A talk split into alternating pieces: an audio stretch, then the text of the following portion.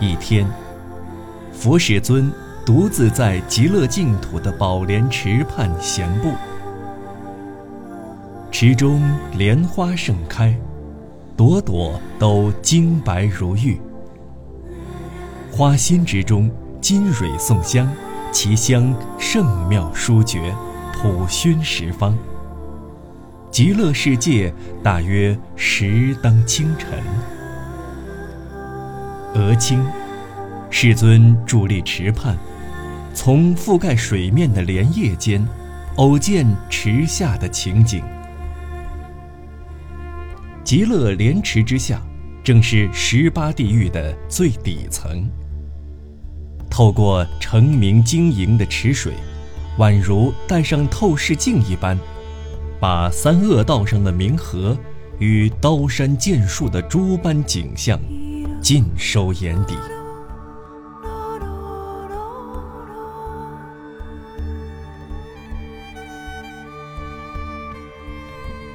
这时，一名叫坚陀多的男子，同其他罪人在地狱底层挣扎的景象，映入世尊的慧眼。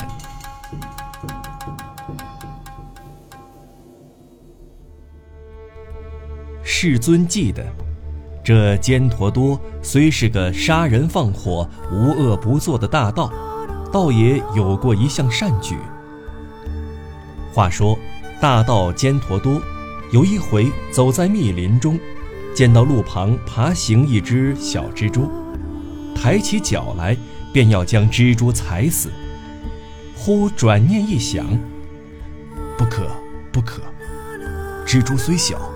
到底也是一条性命，无端害死，无论如何总怪可怜的。坚陀多终究没踩下去，放了蜘蛛一条生路。世尊看着地狱中的景象，想起坚陀多放蜘蛛生路这件善举，虽然微末如斯，世尊亦施以善报，尽量将他救出地狱。侧头一望，说来也巧，净土里有只蜘蛛，正在翠绿的莲叶上攀牵美丽的银丝。世尊轻轻揽来一缕蛛丝，从莹洁如玉的白莲间径直垂向杳渺幽邃的地狱底层。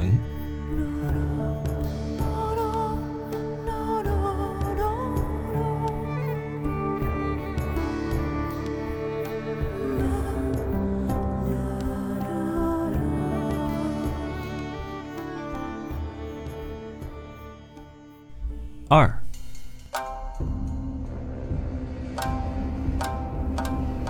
这边，坚陀多正和其他罪人在地狱底层的血池里再沉再浮，不论朝哪儿望去，处处都是黑黢黢、暗幽幽的，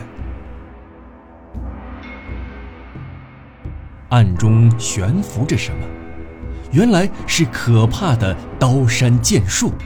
让人看了胆战心惊，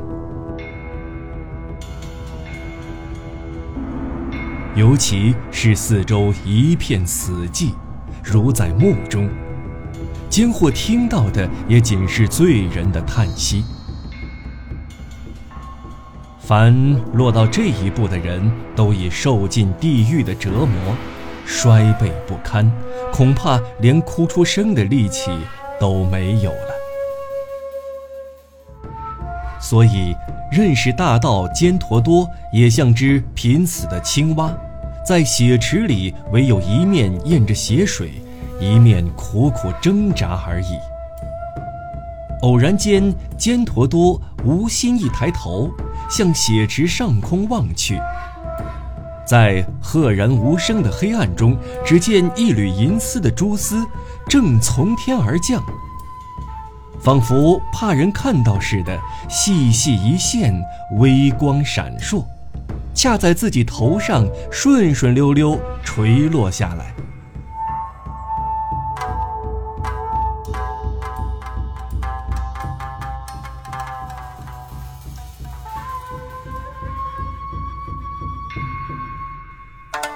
肩陀多一见，喜不自胜，拍手称快。倘抓住这蛛丝，攀援而上，准保能脱离苦海。不特此也，侥幸的话，兴许还能爬进极乐世界来。如此，再不会屈之上刀山，也庶免沉沦下血池了。这样一想，坚陀多赶紧伸出双手，死死攥住蛛丝，一把一把。拼命往上攀去，原本是大道，手胼足之，区区小事一桩而已。可是地狱与净土之间何止千万里？不论坚陀多怎样心焦气躁，想要爬出地狱，真谈何容易？爬了一程，终于筋疲力尽。哪怕伸手再往上爬一段，也难以为意了。一筹莫展之下，只好暂停，先歇会儿，喘口气，便吊在蛛丝上，悬在半空中，一面放眼向下望去。方才是不顾死活往上攀，总算没白费力气。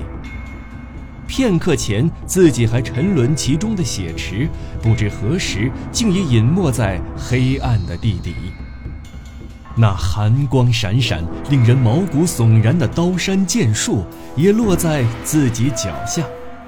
如果照此一直往上爬，要逃出地狱，也许并非难事。坚陀多将两手绕在蛛丝上，开怀大笑起来。这下好了，我得救了。那吼声自打落进地狱以来，多年不曾得闻的。可是蓦地留神一看，蛛丝的下端有数不清的罪人，简直像一行蚂蚁，不正跟在自己后面，一心一意往上爬吗？见此情景。坚陀多又惊又怕，有好一会儿傻不愣登张着嘴，眨巴着眼睛。这样细细一根蛛丝，承负自家一人尚且岌岌可危，何况那么多人怎么经受得住？万一中间断掉，就连好家伙我千辛万苦才爬到这里，岂不也得大头朝下掉回地狱去吗？那一来可乖乖不得了。这功夫，成百上千的罪人蠢蠢欲动，从黑洞洞的血池底下爬将上来，一字儿沿着发出一缕微光的蜘蛛丝，不暇少停，拼命向上爬。不趁早想办法，蛛丝就会一断两截儿，自己势必又该掉进地狱去了。于是，坚陀多暴喝一声：“嘿，你们这帮罪人，这根蛛丝可是咱家我的，谁让你们爬上来的？滚下去，快滚下去！”说时迟，那时快，方才还好端端的蜘蛛丝，竟扑哧一声，从吊着坚陀多的地方突然断裂开来。这回有他好受的了。霎时间，坚陀多像个陀螺，滴溜溜翻滚着，一头又栽进黑暗的深渊。此时，唯有极乐净土的蜘蛛丝依然细细的、半短不长的，闪着一缕银光，飘垂在没有星月的半空中。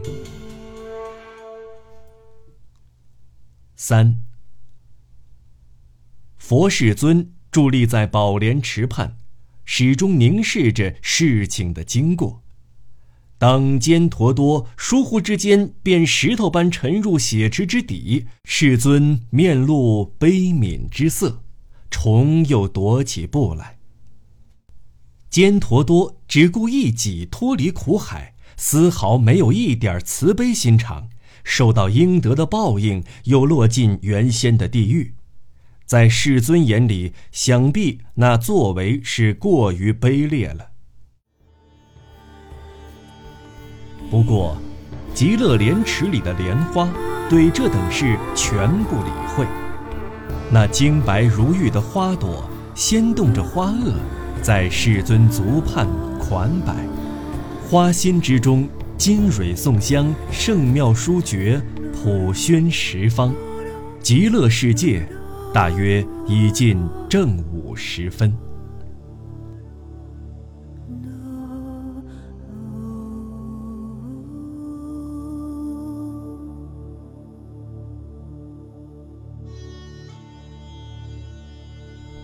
大正七年（一九一八）四月十六日。